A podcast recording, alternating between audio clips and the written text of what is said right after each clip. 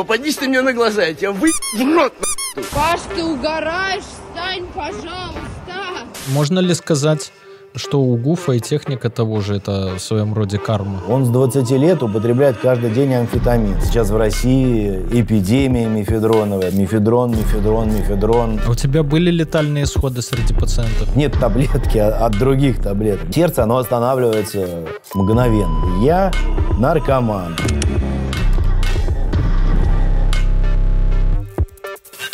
Друзья, привет!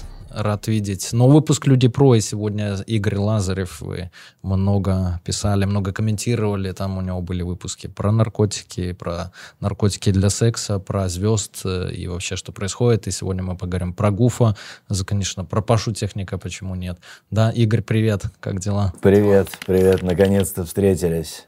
Да супер, сегодня, говорю, третья съемка. Снимали с утра Атарика. Ну, это, в общем, легенда а, Атар Кушинашвили. Такие нам про всех звезд, в общем, выложил. Все истории подноготные.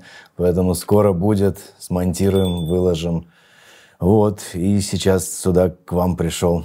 Да, у меня, кстати, есть свой канал от клиники. Ссылку в описании можете посмотреть. Что изменилось с момента нашей прошлой съемки? Это было, прошло, наверное, полгода, может, больше. Не, это где-то год, мне кажется, да, осенью, потому что вот на меня как раз тоже хотел бы спасибо сказать, повлияли. Ну и с ребятами с вашими пообщался, и с тобой, и мы как бы ютубом после этого прицельно так прям взялись. Э, было, не знаю, может быть, 5 тысяч подписчиков, а сейчас там уже 110. Э, ну, какие-то вещи я от вас да, перенял такие по, по работе с Ютубом.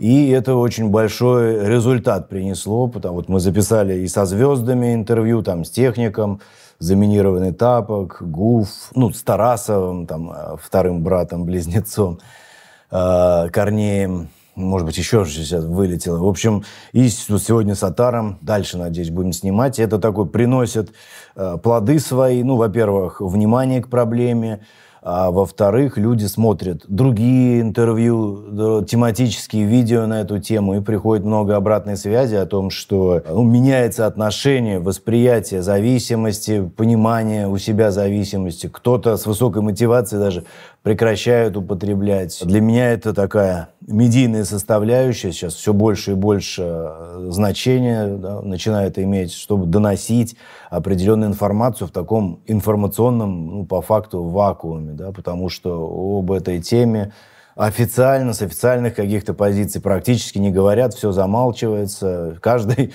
добывает информацию как может, в общем так.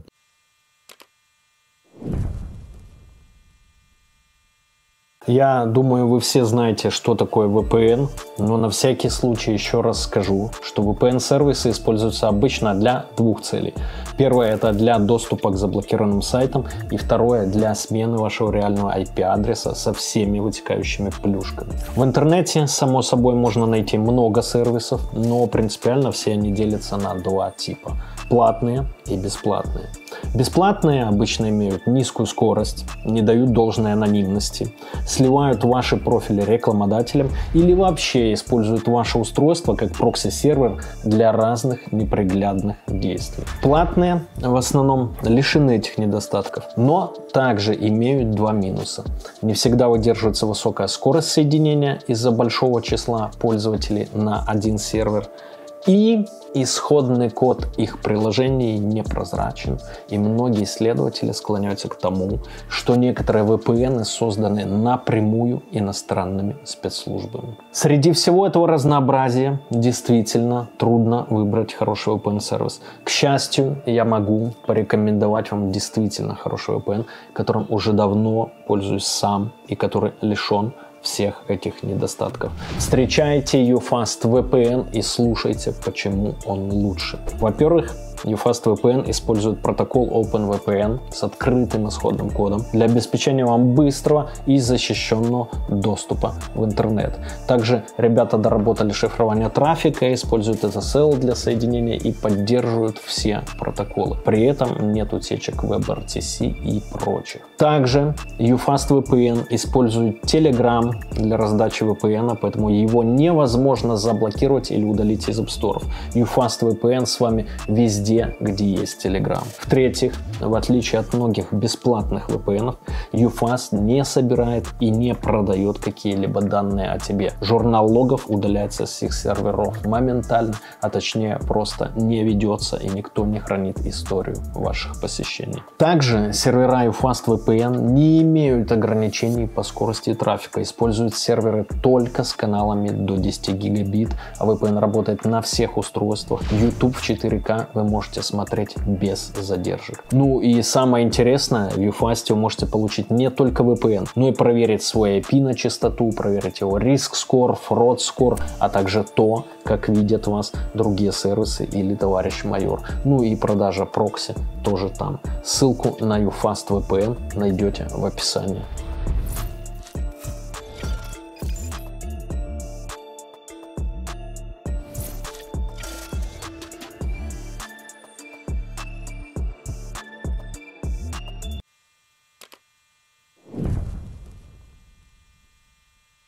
Я думал, в Москве наркотики закончились, потому что я сейчас ни в Москве, ни в курсе даже. Нет, нет, я, ну, на мой взгляд, сейчас в России эпидемия мефедроновая, это по-другому никак назвать нельзя. Наверное, я и в прошлом году пр- про это что-то говорил, но то, что сейчас происходит, это уже, мне кажется, ни в какие э, вообще да, в здравое смысла понимание не входит. В реабилитации практически 70% с мефедроном, не знаю, по городам мы ездим, то есть это везде, тотально. То есть самая популярная зависимость на сегодня это мефедроновая, Это да? сто процентов, да. То есть если раньше даже в реабилитации там, ну вот альфа-ПВП был и мефедрон, то сейчас как-то вот мефедрон, мефедрон, мефедрон, это прям какая-то тотальная проблема из-за того, что считают некоторые до сих пор, что это что-то безобидное. Вот есть соли, грубо говоря, что-то э, страшное.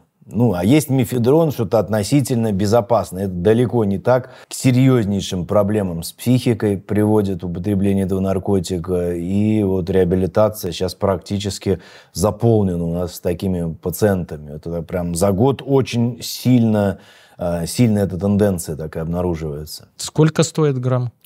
Ну, я не знаю, но там, наши клиенты, пациенты, да, говорят, что, ну, не знаю, в районе 4-5 тысяч, наверное, где-то так. Ну, ну немало прям.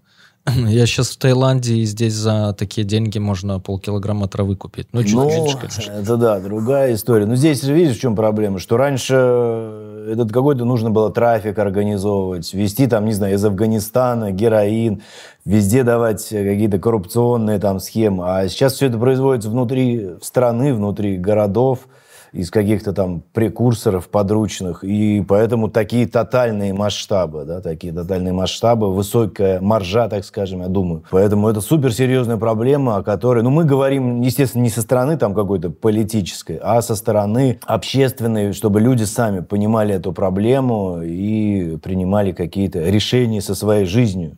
По крайней мере, понимали, что это суперсерьезный наркотик, он не легкий, он тяжелый. А в умеренное употребление ты веришь? С умеренным употреблением это вопрос человека. То есть у любой зависимости есть факторы э, предрасположения, биопсихосоциальные. То есть какая-то наследственная предрасположенность, особенности воспитания, э, излишнее количество чувства стыда, чувства вины, там, тревожность.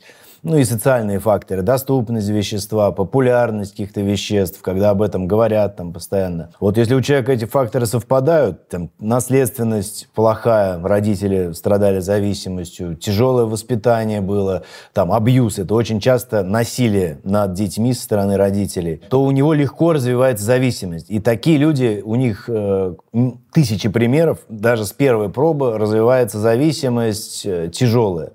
А есть люди, у кого эти факторы менее выражены, и у них получается там дольше продержаться на каком-то, так скажем, в кавычках, контролируемом употреблении. Но касательно вот этих синтетических наркотиков обычно очень быстро развивается психологическая зависимость, и человек входит в свою систему. Просто у одного человека эта система на какое-то время там по пятницам он нюхает, а у другого человека а, быстро развивается ежедневное употребление. Поэтому здесь все-таки не в веществе дело, а в предрасположенности. Э, Человек предрасположенный, он бывает от всего может зависеть, даже там от таблеток, которые не вызывают зависимость, потому что есть зависимость от анальгетиков даже, то есть такая прям в классификации болезней.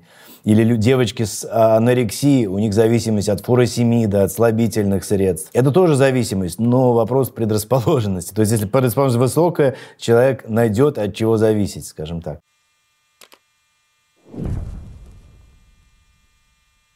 Думаю, вы все слышали про бота Глаз Бога в Телеграме. У меня посвящен ему отдельный целый выпуск, смотрите там по ссылке, который за считанные секунды находит любую имеющуюся в открытых источниках интернета инфу по вашему обидчику, должнику или просто понравившейся девушке. Поиск ведется по номеру телефона, e-mail, ФИО или номеру авто. Анкеты в Инстаграме, ВКонтакте и других социальных сетях – и мессенджерах. Также можно очень быстро найти человека по фото, пробить весь комплекс инфы по его IP-адресу или биткоин-кошельку. Работает почти для всех стран, но больше всего инфы в боте по гражданам России, Украины, Беларуси и Казахстана. Правда, есть и проблема. Глаз бога постоянно удаляют из Телеграма, Поэтому работающая ссылка в описании под видео. Да, и еще вы можете подать запрос на удаление информации о вас из выдачи бота, который максимально быстро удовлетворят. Ссылка в описании.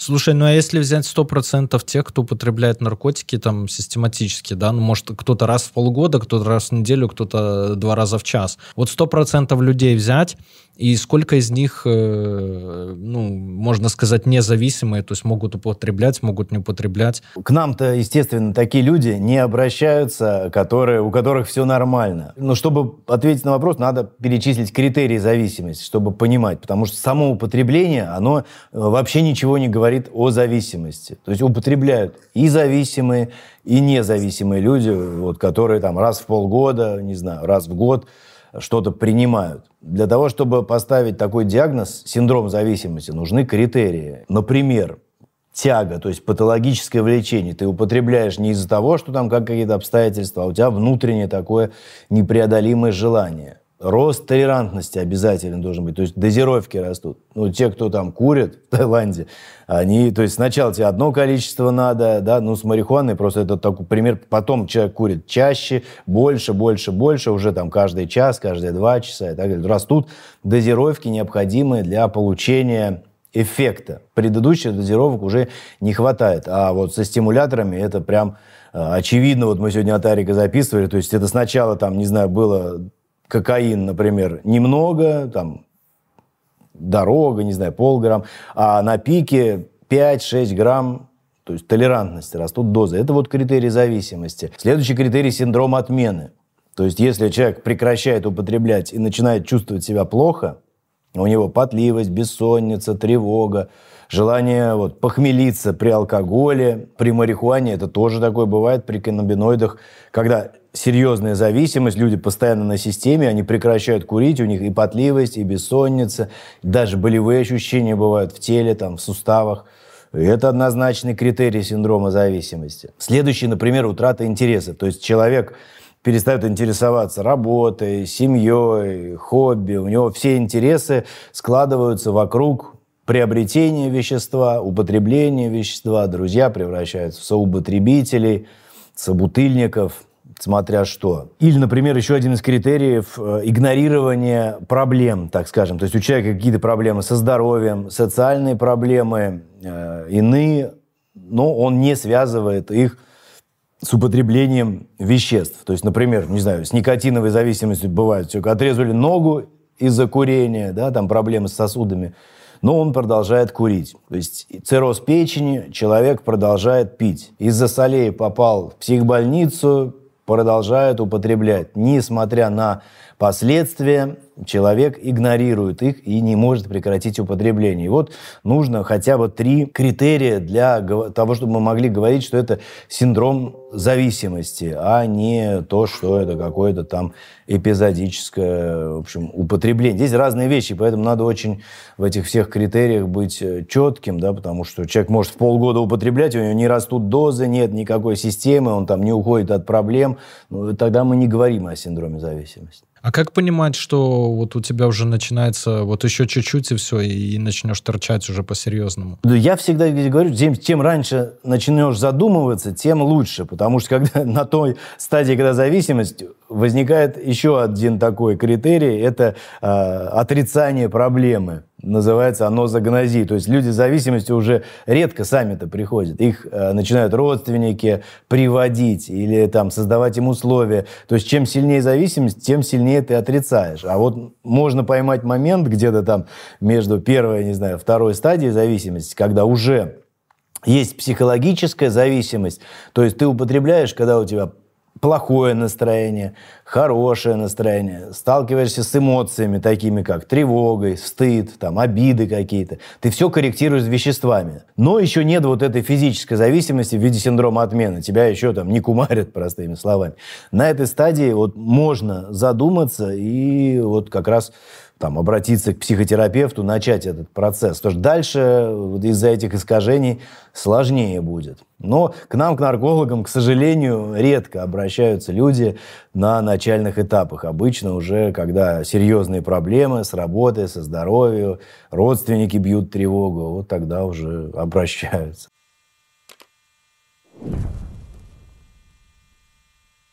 В этом видео не будет рекламы моей книги, потому что она и так отлично продается на сайте, ссылка в описании. Я же расскажу вам о своем другом бизнесе, кэшбэк-сервисе secretdiscounter.com. И если вы что-то покупаете в интернете, а в скором времени и в офлайн магазинах и делаете это не через кэшбэк-сервис, то вы теряете от 50 до 200 долларов ежемесячно. Как выглядит процесс покупки через кэшбэк? Очень просто. Регистрируйтесь у меня на сайте, ссылка в описании под видео. Выбираете любой магазин, Booking, AliExpress, Aviasales, Adidas, мебельный магазин Hof и еще несколько тысяч магазинов. Переходите на него с нашего сайта. Магазин видит, что вас за покупкой привели мы, начисляет нам комиссионные, которые мы впоследствии делим с вами, причем вам достается больше, чем нам. И я оставлю ссылку под видео, и вот в этом углу экрана, при регистрации по которой вы получите золотой, то есть практически максимальный статус лояльности в нашей системе. И с первого дня будете получать кэшбэка на 20% больше, чем другие пользователи. Ах да, совсем забыл, на сайте есть промокоды, которые прекрасно работают в связке с кэшбэком, и вы получаете выгоду и по купону, и кэшбэк сверху. Отслеживание посылок более 400 почтовых и курьерских служб, проверенные компании по доставке покупок из-за границы и многое другое. Регистрируйтесь и экономьте скорее. Сэкономленные деньги, как говорил Генри Форд, это заработанные деньги. Ссылка вот тут телефон в руки попадает, они сразу покупают, э, в общем, закладку. Все деньги, вся мотивация идет на приобретение, употребление наркотиков. От чего чаще всего умирают алкоголики? Цирроз печени? И зависимость рано или поздно все равно любого человека, она догоняет. Будущее медицины через 10 лет, как ты увидишь. Переломаться это несложно. Важно получать удовольствие без использования психоактивных веществ, научиться. Ну, нельзя эту тему романтизировать.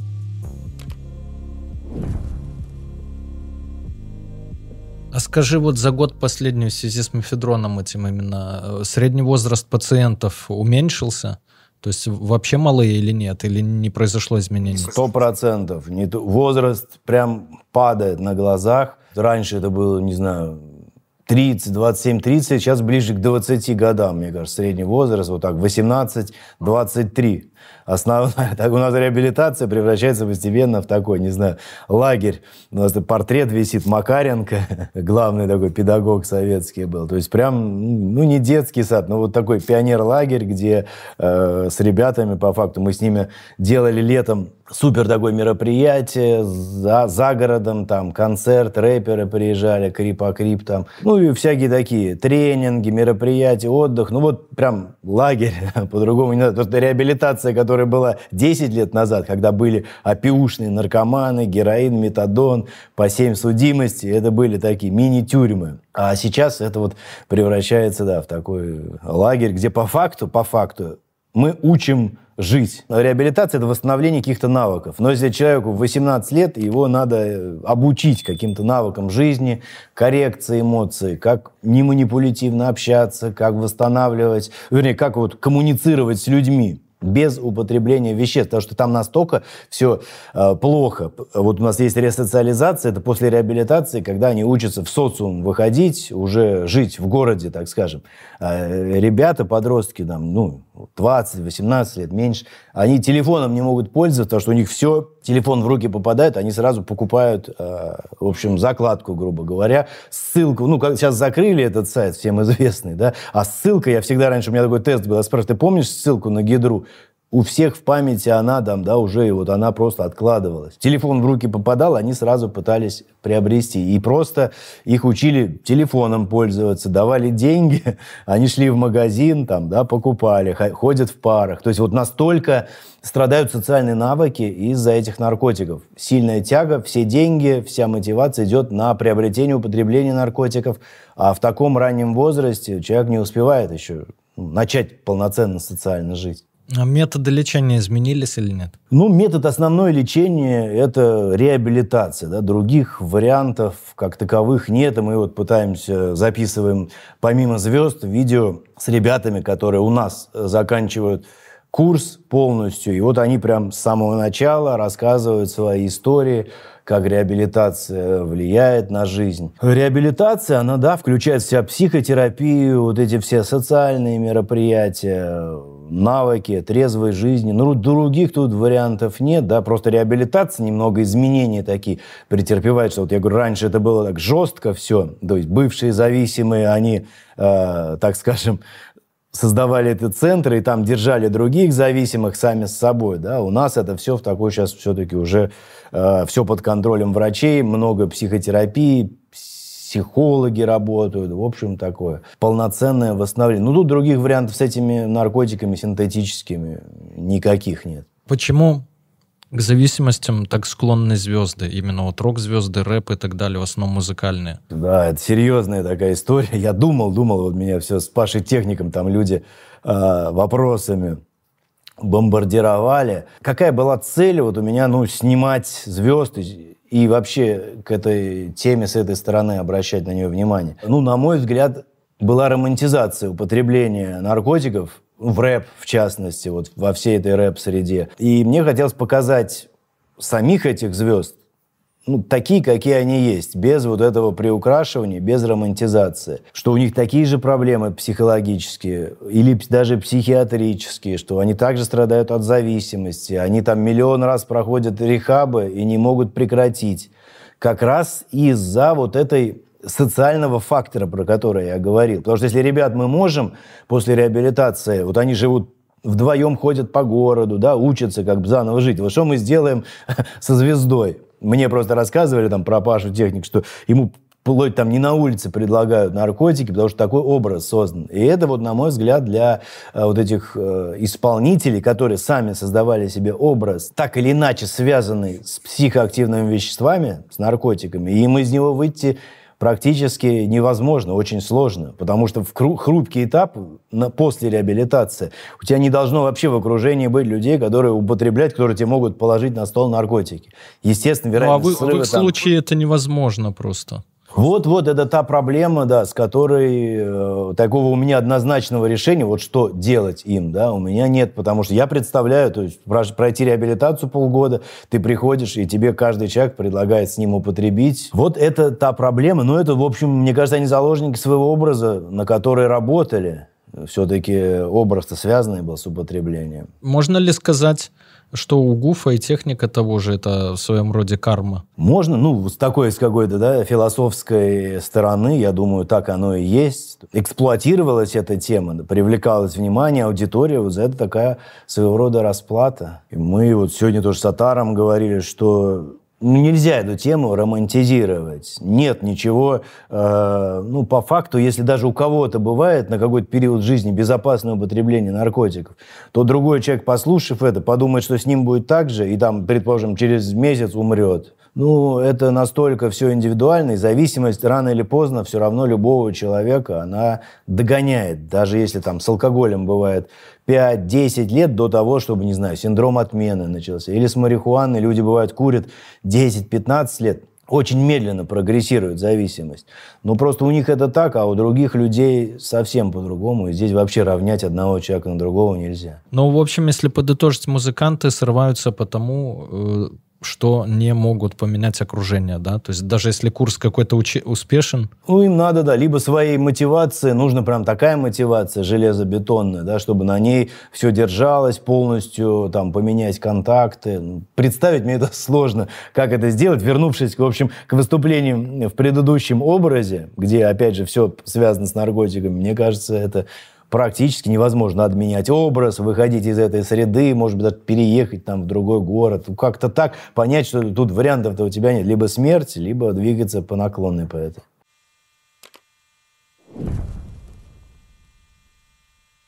Расскажи про свою работу с Гуфом, что там не подпадает под секретность. Какой он в обычной жизни, потому что жена моя тащится по нему. То есть, ну, мне он тоже симпатичен, ну, как бы за прошлые заслуги. Я жалел, что он расстался с Тапурией. Она классная просто. Какой он в обычной жизни? И что самое сложное твое в работе с ним именно? Нет, ну с Гуфом-то мы только вот в рамках там интервью, я его, может быть, когда-то видел давно, но, в общем, каких-то состыковок не было. Ну, на мой взгляд, и в интервью он про это рассказал, да, что основная проблема все-таки его это там психическое расстройство, скорее всего, биполярного плана. То есть постоянное чередование депрессии. Ну, он, в общем, это все красочно очень рассказал. С Аликом, так называемым, да, который э, полная противоположность. В науке, в психиатрии это называлось раньше маниакально-депрессивный психоз, сейчас называется биполярное расстройство. Ну, вот такие, в общем, то депрессии, то, наоборот, повышенная активность, раздражительность, бессонница. Он очень, очень везде красочно рассказывает. Где-то, не знаю, а в ЧБД, в ЧБД он рассказывал историю, как они там с тремя девушками девушками в Таиланде, в общем, а он не спал, там от всех бегал. Это вот маниакальное состояние, да. И депрессии, про которые он тоже рассказывает, это депрессивное состояние. И вот э, люди, которые страдают биполярным расстройством, у них риск развития зависимости там, до 50% сочетания. Потому что они в депрессивной фазе пытаются разогнать как-то депрессию, снять ее какими-то веществами а в маниакальной, наоборот, притормозить. Там какие-то в основном там такие седативные средства. И лечение очень сложное. То есть пока не скорректировать биполярное расстройство, зависимости подобраться, реабилитации сложно, потому что если у человека депрессия, он не будет тебя слушать, ему там не до реабилитации. И вот, мне кажется, с Гуфом это такая история, где все как бы сложилось да, в одну историю. И вот это заболевание, с которым он там много лет, но только сейчас он, как я понял, начал так более-менее серьезно, медикаментозно все это лечить. И сверху еще зависимость, да, с которой вот здесь очень сложно. Это называется у нас двойной диагноз, когда есть диагноз зависимость и диагноз какого-то психического расстройства. А у техника, потому что постоянно, э, постоянно он выходит, буквально там неделя-две, он опять в санях. Что у него, какая беда? Не, ну здесь вот я думаю как раз вот эти социальные факторы, да, потому что э, у него были все навыки. Вот когда я с ним, вот это, наверное, единственный период, я его застал полностью трезвым. Он только вышел, там месяц, по-моему, да, после реабилитации. И то, что он говорил, я вот абсолютно верю, что он искренне говорил. Что вот в этот день, да, он рассказывал искренне, но та тяга, тот уровень тяги, который он демонстрировал, он запредельный. Он тогда рассказывал про Ксанакс, у него там менялось выражение лица, там, да, аж чуть ли не слюни. И это говорит о высоком уровне патологического влечения. Конечно, с ним сложно справиться, но и в той ситуации, когда тебе будут предлагать да, или показывать вещество, очень сложно. Очень сложно первое время, да, и нужны специальные какие-то мероприятия. Я думал, как вот можно в такой ситуации. Очень сложно. Либо какой-то человек, чтобы с тобой, там, не знаю, ходил, да, постоянно, какой-то помощник. Не знаю, очень сложно, потому что э, с такой тягой, если предлагают вещества, я не знаю, мне кажется, шансов никаких нет удержаться. Ну, а ты чаще всего с какими пациентами сталкиваешься? С каким уровнем зависимости, вот ты говоришь, у Гуфова там больше 50% и так далее? Нет, у нас-то работать в каком-то плане проще с ребятами, с молодыми, да, потому что они не звезды, и их можно заново социализировать. У нас огромное количество ребят, которые заканчивают реабилитацию, они у нас остаются работать. Ну, по крайней мере, мы всех а, вот на этом этапе ресоциализации, да, когда они уже учатся в городе жить, там, тратить деньги, они у нас все проходят стажировку в реабилитации, то есть сами уже делятся своим опытом, ну, какие-то там функции выполняют, помогают. В общем, и некоторые из них остаются потом работать консультантами там, по химической зависимости. И мы их можем социализировать. И сейчас есть люди, кто там три четыре года трезвый полностью там в нашей команде крутится. Ну, то есть они при сообществе, да, уже у нас такое большое сообщество, выздорав... где люди полностью трезвые, они не пьют, ничего не употребляют, и они вместе в баню ходят, вот эти всякие мероприятия, там, концерты. Это, на мой взгляд, самое важное в лечении зависимости, чтобы была возможность интегрировать в какое-то сообщество, э, где люди полностью трезвы. Потому что это не так просто. Сейчас настолько распространено а, употребление, да, что там вот найти трезвого друга – не так просто. Ну, образно ты имеешь в виду э, заместить плохую привычку хорошей, да? Ну, важно получать удовольствие без использования психоактивных веществ, научиться. Ходить на какие-то мероприятия, в спортзал, и это все создается. С ребятами, в общем, не звездами это сделать проще, какое-то их э, новое русло направить. И даже если они там не работают в этой сфере реабилитации, они досуг могут проводить с ребятами, с которыми были на реабилитации. В общем, те, кто полностью трезвый. И это тогда нормально. Потому что если он пойдет в компанию, где употребляют, шансов, опять же, становится меньше. В первые вот эти месяцы, первый год, я бы так сказал, трезвой жизни э, после реабилитации. Это очень важно. Вот создать окружение, чтобы родители, жены правильно себя вели, не было у них контроля. Мы этому всему учим, психологи работают. Потому что родители или жены, они натерпелись, и, как бы бывает, после реабилитации, э, там, у них продолжается вот этот контроль, тотальная там слежка, давление, прессинг, и зависимые часто на этом фоне тоже срываются, да, поэтому и этих мы учим правильно себя вести, и зависимых, и созависимых. Это, в общем, очень сложный процесс, да, который испортить, сломать может прям очень легко любое событие.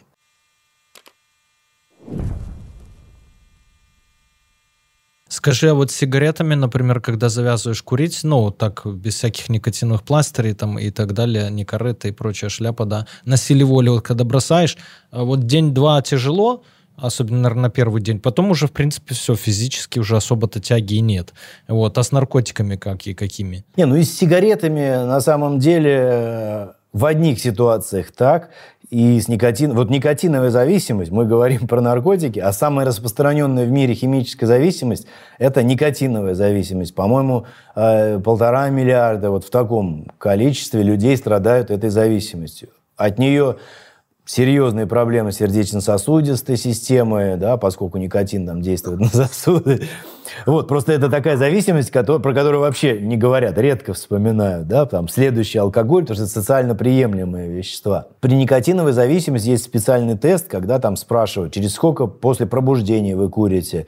Некоторые люди проснулись сразу за сигареты. Бывает синдром отмены, там, неделя, две длится. То есть не то, что денек переломался, а две недели человек там в плохом настроении, у него упадок сил, какие-то там проблемы с дыхательной системой, головная боль, да, и постоянные мысли покурить. А у других людей ну, относительно быстро. Физическая зависимость, э, синдром отмены исчезает, дальше только срываются уже, ну, потому что какие-то триггерные ситуации. Привык курить, допустим, человек в какой-то ситуации на работе. И вот он возвращается, хотя его уже ну, не по ломает. Пьяни, по пьяни чаще. Или, да, Самоконтроль да, ослабевает и все. Или в опьянении. Вот. С наркотиками, естественно, все по-другому, потому что синдром отмены там, он, вот, например, от стимуляторов, а, он чуть-чуть другой в виде такой депрессии, подавлен, ну, это отходниками там называют в простонародье. Человек три дня употреблял стимуляторы, потом у него а, подавленность, э,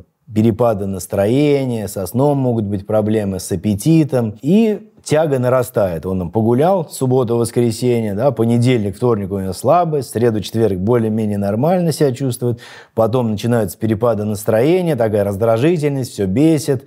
И к субботе он уже отчетливо понимает, что пришло время покуролесить, да, помарафонить. И вот такой недельный цикл у некоторых людей. Такой синдром отмены со стимулятором. Ну, а с опиатами там все понятно, там, в общем, быстро в течение, бывает, месяца систематического употребления называется ломка уже полноценная, с болевым синдромом там, в область суставов. Но сейчас э, опиоидов меньше и меньше становится. Э, героин ну, не знаю, у нас там в Санкт-Петербурге я, может быть, 2-3 пациента вообще за год таких видел. Метадон – это в основном такие уже долгожители, кто употребляет его, еще там, не знаю, 2005 года, средний возраст лет 40-45, вот так. А у них куча проблем, там часто ВИЧ – и так далее. То есть они просто ну, вымирают, так простыми словами. А основная масса это вот стимуляторы, альфа-ПВП, мефедрон. Но ты так и не ответил, через сколько. То есть, вот если человека закрыть в тюрьму, допустим, без доступа к любым наркотикам, в одну камеру посадили там э, скоростного, во вторую там опиоидного, в третью еще кого-нибудь. Ну, ломка, например, от метадона, на самом деле, может длиться до месяца.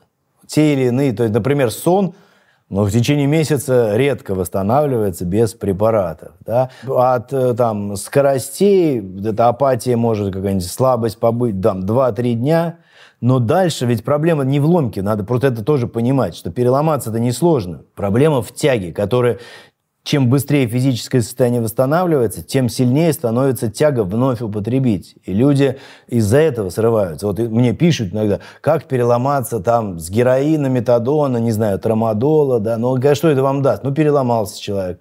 Он потом с этой тягой же не знает, что делать, и он снова срывается. Вот этот физический компонент, он на самом деле ни о чем не говорит. Это просто такая первая часть лечения. Мы устраняем физический компонент зависимости. Но основная работа – это научиться жить с этой тягой. И это вот самое основное. Надо понимать, что зависимость не физическое страдание как бы основное, а психические проблемы, когда тебе постоянно хочется употреблять в любой ситуации. Когда все хорошо, когда все плохо, когда триггерная ситуация, когда ты увидел своего потребителя, увидел, не знаю, по телевизору что-то, закладки, когда уже выздоравливают, они идут по городу, говорят, мы глазами вот так шерстим, потому что валяются иногда просто закладки, да, там вот мозг работает вот так просто в режиме нон-стоп, пока там, за несколько лет это все не восстановится. А у тебя были летальные исходы среди пациентов? К сожалению, бывает, но в основном это алкогольная зависимость. Мы про это не говорим сегодня. Э, это алкогольная зависимость, потому что, ну, не знаю почему, либо алкоголь сейчас менее качественный, возраст этих пациентов старше, то есть это не 20-23 года, как с мефедроном, а 40, 60 лет, так скажем. Да, в последнее время запои, ну, люди, конечно, поступают к нам в крайне бывает тяжелом состоянии, там, месяц запой, два месяца запой. За это время практически не едят. У них куча сопутствующих заболеваний, гипертония, э, часто там, с сахаром проблемы, лишний вес. И все это в совокупности, да, бывает, что в состоянии вот этого похмельного синдрома, ну, синдрома отмены алкоголя бывают и летальные исходы. Основная проблема у них потом на вскрытии – это алкогольная кардиомиопатия, то есть сердце просто превращается, так скажем, в тряпку. И в какой момент оно остановится, никто не знает, но в основном это происходит не когда они пьют, а когда они прекращают пить, организм испытывает колоссальный стресс – и, да, вот летальные исходы с наркотиками, с стимуляторами, ну, все-таки реже такое. Это от опиоидов такие передозировки были с остановкой дыхания.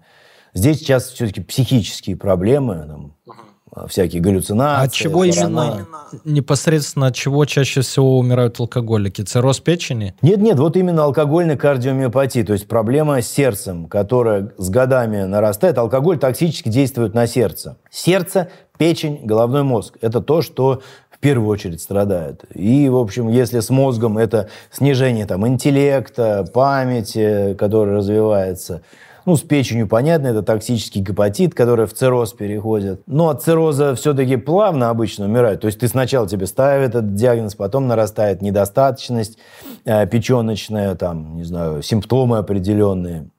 А вот сердце, оно останавливается мгновенно, да, в какой-то момент, и в какой никто не знает. Это все очень серьезно, да, с алкоголем история очень серьезная.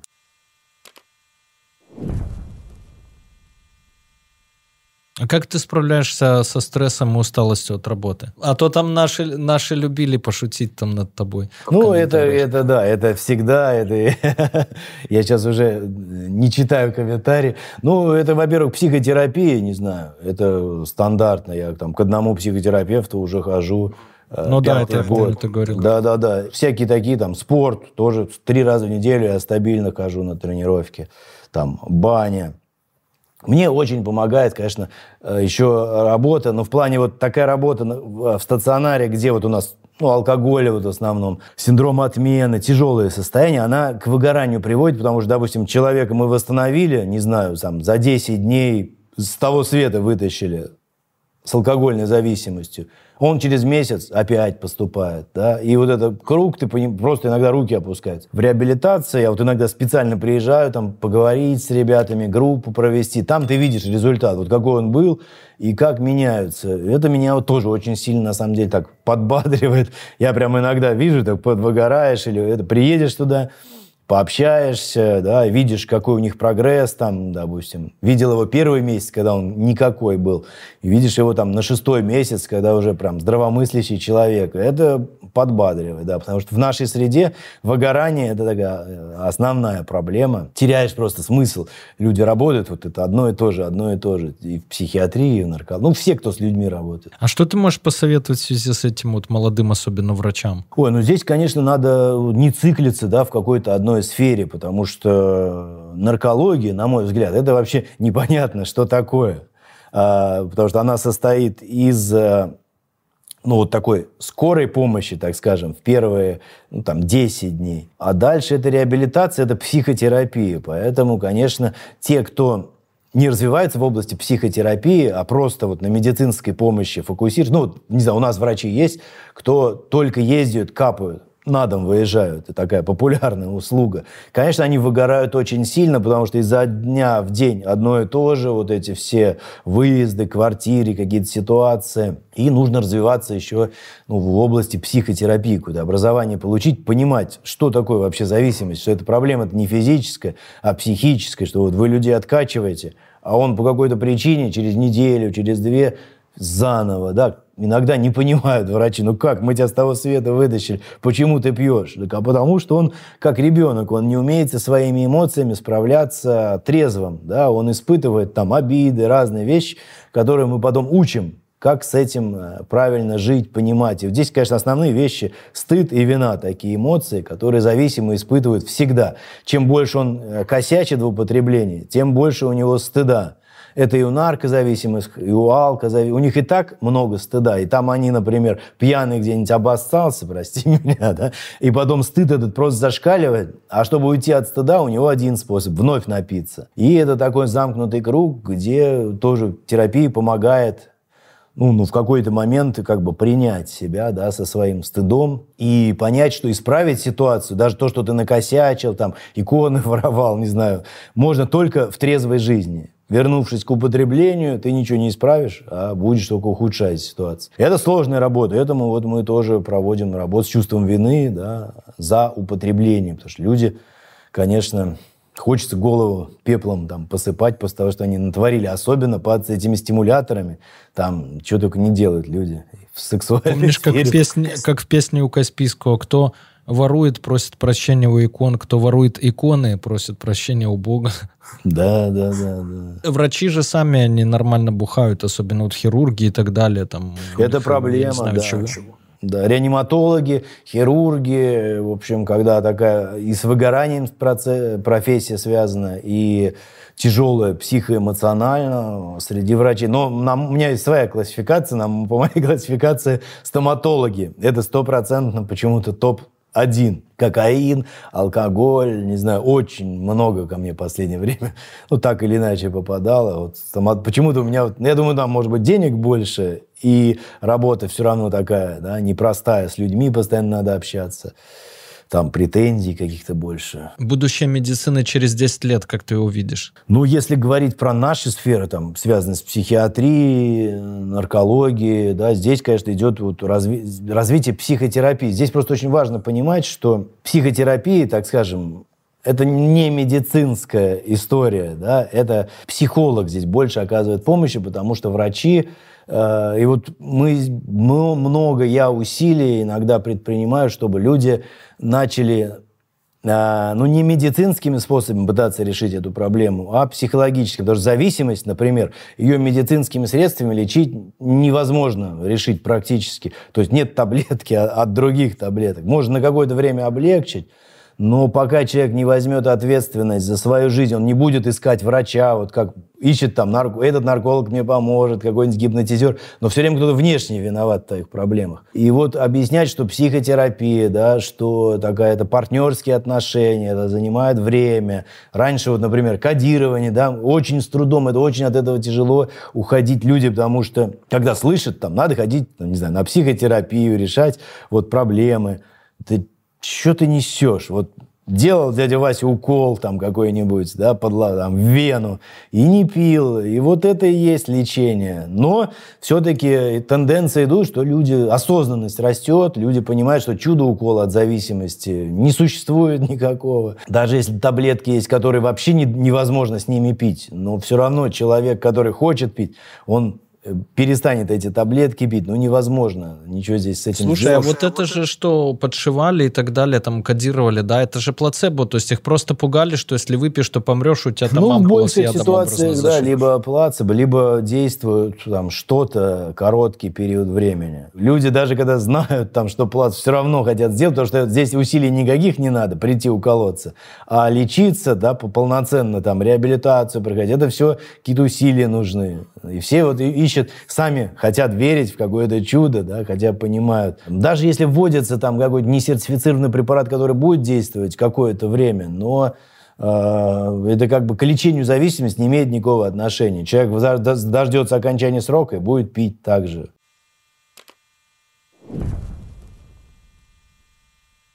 Как бросить курить, чтобы раз навсегда и не срываться? Ну, с курением, может быть, даже бывает сложнее, потому что э, из лекарств был препарат Чампекс, такой единственный, который имеет э, доказанную эффективность. И он, по-моему, сейчас в России не продается, там какие-то проблемы были у производителя. Да сейчас вообще проблемы с лекарствами зарубежные. Многие же ушли. Вот, например, мы говорим, а, при алкогольной зависимости и опиоидной был препарат Вивитрол. Это нaltrexон, но основное такое вещество. У него есть доказанная эффективность на алкогольную зависимость. Ну, он снижал тягу, так скажем, да, как-то снижал, уменьшал. Его сейчас нет в России, потому что это все были американские препараты. Вот. И то же самое с курением. Там есть табекс, ну и вот эти заместительные средства, там пластыри. С никотиновой зависимостью определяют степень тяжести. Если человека не, не, не сильно выражен, нет физической такой зависимости, то тоже психотерапия, да, разбираются всякие триггерные ситуации, разбираются. Вот никотин, он в чем его прикол? Что он такой. А никотиновый рецептор, он там как действует? Ты с утра проснулся, чтобы взбодриться, никотин. Стрессовая ситуация, чтобы успокоиться, никотин. То есть он модулирует состояние. Да? Когда, например, взбодриться можно как-нибудь, э, не знаю, по-другому, гимнастику там сделать, водой облить. Но это все сложно. Проще покурить, и ты уже вроде бы как взбодрился. И вот здесь мы выясняем, да, что какие выгоды от э, этого, да, и как это можно без употребления там, никотина получать такие реакции. Если успокоиться, от чего успокоиться? Может быть, там какая-то повышенная тревога, но вот разбираться с эмоциями, это все-таки основная проблема да, в психотерапии. Она, в общем, психотерапия состоит из двух этапов, любой зависимости. Сначала из двух этапов. Сначала это определение мотивации, вот без этого мы не двигаемся. Прям выписываем 10 плюсов употребления, 10 минусов употребления. То есть никотин, предположим, что он тебе дает? Расслабиться там, каждый для себя, да? Какие он минусы имеет? Проблемы со здоровьем, э, не знаю, у кого-то там с сосудами проблемы. Я с кардиологом говорил, он говорит, что делает людям шунтирование, если они курить не прекращают, смысла вообще нет в операции, там не приживается ничего. И мы составляем эти два списка, да, начинаем уже думать, что перевешивает. Потом разбираем каждый из так называемых плюсов. А можно ли по-другому снять напряжение? Стоит ли платить эту цену в виде жизни, по факту, да, онкологии, там, ишемические болезни сердца, за вот эти такие плюсы условные. Но плюсы у всех есть, и это, в общем, начальный этап такой мотивационный, да. Потом уже, ну, какие-то вырабатываем, там, давай попробуем, не знаю, не курить неделю. ну, предположим. И работаем на сухую, то есть человек неделю не курит, мы с ним в терапии разбираем ситуации, когда была тяга. Он ведет дневник, что спровоцировало, да, и вот эти все триггерные ситуации, эмоции. Ну, тут работа все-таки кропотливая, да, ну, с никотиновой зависимостью это может там 10 сеансов быть психотерапии. А, с, например, со стимуляторами это полгода реабилитации, и потом еще э, пару лет просто ходить, да, амбулаторно. Поэтому, но кроме психотерапии, по факту э, в работе с зависимостями да, все остальное второстепенно. Это основа.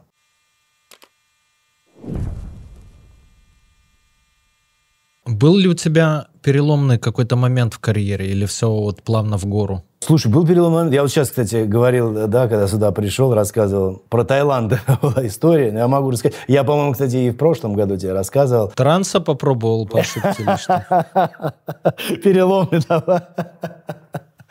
Нет, я, в общем, упал с байка э, и сломал ногу, это в 2018 году, настолько конкретно, то есть э, полностью сустав коленный там вот так вот был раздробленный. Я там в инвалидной коляске прилетел, кое-как мне это все собрали, что-то собрали там, как связку крестообразную не смогли вкрутить, а мы только начинали там, открыли клинику, прям самые такие первые шаги делали. И я понимаю, что все, вот я ездил там на дом, капал, очень активно работал, а тут я, мне там месяц-два, ну, я там полгода, так вот, три месяца дома вообще находился, потом кое-как начал ходить, но там с палочкой это все невозможно было полноценно работать. Вот тогда, да, мы уже такие начали э, бизнес-инструменты, делегирование, на, нанимали людей, и вот после этого, не знаю, может быть, если не было бы травмы, я бы сейчас так и ездил, да, после этого э, пошло именно организационное развитие, потому что сейчас у нас Э, там два стационара, два реабилитационных центра, э, онлайн-проекты там активно движется. Но, может быть, если бы не была это, не случилась бы травма, да, я бы так сам и ездил, потому что очень сложно. Мы, по-моему, кстати, вот с тобой говорили, очень сложно отпускать некоторые а, процессы, делегировать другим людям, потому что сначала они делают хуже, чем ты, и ты думаешь, блин, ну я бы сам это все лучше сделал, да, и им надо иногда научиться на своих ошибках, здесь их чуть-чуть отпускать, контроль, чтобы сотрудники росли. Не знаю, было, что бы было без травмы, но травма в какой-то степени вот помогла эти процессы организационные наладить совсем по-другому. И у нас сейчас, я не знаю, там, может быть, под 100 человек во всех организациях работает. Твой любимый досуг? Ну, сейчас, наверное, это все-таки спорт, потому что свободное время стараюсь. Я с тренером занимаюсь, он такой там э, чемпион был по бодибилдингу, и он меня прям жестко все. То есть не просто самому прийти там позаниматься, он, пока ты не сделаешь правильно, он ничего тебе как бы не поможет. Ну, из таких обычно, ничего такого сверхъестественного. Книги там, спорт – Путешествие. Секс, секс наркотики, рок-н-ролл. Ну, надо только это сделать так. Секс, спорт, не знаю, вкусно покушать в ресторане, да, сходить в какую-нибудь русскую баню с парильщиками, и вот день прекрасно можно провести. А И путешествие. Ну, стараюсь я тоже как бы хотя бы там 3-4 раза в год как-то выбираться, потому что там в Санкт-Петербурге у нас осенью, зимой очень тяжело. Без света, это же тоже все влияет, и витамин D. Понимаю. Из Таиланда, говорит человек. Ну, конечно. Э, советы, видишь, я хоть и в Таиланде, а спонсор выпуска нашего сегодняшнего Битпапа все равно при нас. Это бот в Телеграме, где можно выгодно купить, продать крипту, прямо не уходя с телеги. Сто лет с нами еще примерно полтора будут. Э, советы моим подписчикам какие можешь дать? Ну, советы, наверное, все те же, да, потому что подписчики у тебя умные и интересные, а люди образованные, что они пытаются сами разобраться в проблемах, и я думаю, то есть, если вы чувствуете, что есть проблема с зависимостью, разбирайтесь дальше в этой теме, смотрите видео, читайте там литературу. Не надо ждать, что это все само рассосется. Не бывает здесь чудес. И чем быстрее, ведь первый шаг в любой терапии зависимости – это признать проблему. Это иногда самое сложное. То есть вот прям так и сказать. Я наркоман. Не то, что я по выходным употребляю. Мне это нужно, вот мне, блин, приходил на прошлой неделе человек, это история будет такая, на консультацию. Я редко очень делаю консультацию, что прям бессмысленно в наркологии.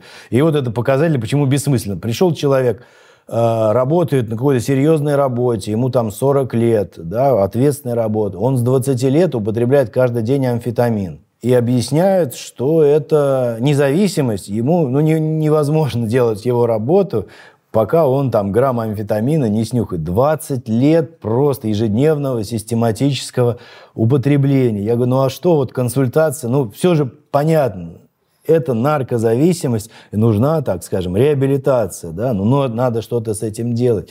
Но он не готов, он, нет, это средство улучшения работоспособности, понимаешь? Поэтому вот первый этап, назвать это не средством для качественного секса, как сейчас популярно там с мефедроном, химсекс все истории, не средство для улучшения работоспособности. Я наркоман. Вот когда это произнесешь, дальше он, процесс выздоровления уже идет проще намного, потому что вот пока ты сопротивляешься, и отговорок у тебя миллион, ну, сделать ничего практически невозможно. Поэтому, если есть зависимость, вот так и скажите, да, и дальше у вас найдутся способы, как ее решать, потому что все-таки трезвая жизнь она жизнь, да, а в употреблении может в любой момент привести к смерти, сколько людей за руль садится в употребление, э, да, криминал, полиция. Сейчас в тюрьмах, сами знаете, да, что происходит, по-моему, больше 50% по 228 статье, просто там за поднятие закладки. Да, здесь он все ездят, ездят под это кротом. Тут есть такая местная фигня, вытяжка такая вот, как на Ближнем Востоке кат, э, как в, там в Перу, в высокогорье кока, то здесь кротом такая фигня. Ну, на самом деле фигня какая-то вообще. Под травой, под кротомом этим и под пивом здесь вообще туристы ни в чем себе не отказывают.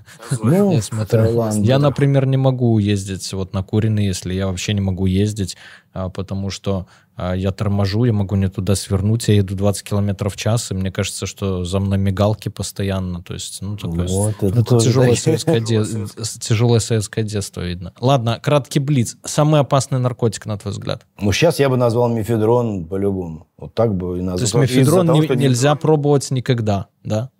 Я бы не советовал, кому сейчас предлагают, да, и дум, говорят, что это что-то безопасное, давай разнообразим сексуальную жизнь. Просто я вижу, люди реально с одного употребления развивается зависимость. Ну, не из-за того, что он самый опасный, самый тяжелый, а вот из-за того, что много мифов, да, и он прям так действует иногда незаметно, и смотришь, человек через 2-3 месяца уже все, в системе. Мифедрон однозначно проблема номер один, и сейчас самый проблемный наркотик, да, ну и, и вот прям надо, это тяжелый наркотик, не легкий, тяжелый, серьезный наркотик. Ну, сто процентов это сейчас проблема основная. Какая зависимость сильнее, физическая или психологическая? Психологическое, да, многие это тоже не понимают, потому что вся проблема и в голове, если простыми словами, то есть основа э, это тяга, вот это патологическое влечение.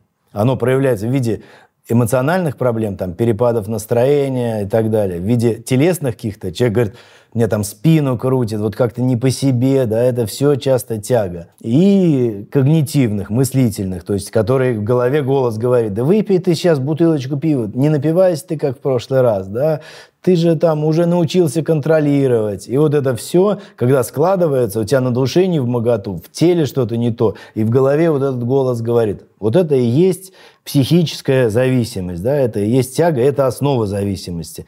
А то, что там физическое, все вторично. Что общего у всех наркоманов? Я вот сейчас замечаю, что на группах насилие в детстве очень частая история. Это может быть сексуальное насилие, физическое, прям очень часто, когда били родители. Ну, такой общий момент, да, не обязательно, чтобы все, у кого было какое-то насилие, физическое, эмоциональное, станет зависимым, но определенный тип личности, такой ранимый, да, чувствительный к эмоциональным различным состояниям, он формируется, и кто-то начинает эту э, ранимость, уязвимость веществами корректировать, да, у него развивается зависимость. Это прям часто такая общая черта в развитии зависимости. В какой стране, на твой взгляд, эффективнее всего лечат зависимых? Это сложный вопрос, потому что подходы абсолютно разные. Да?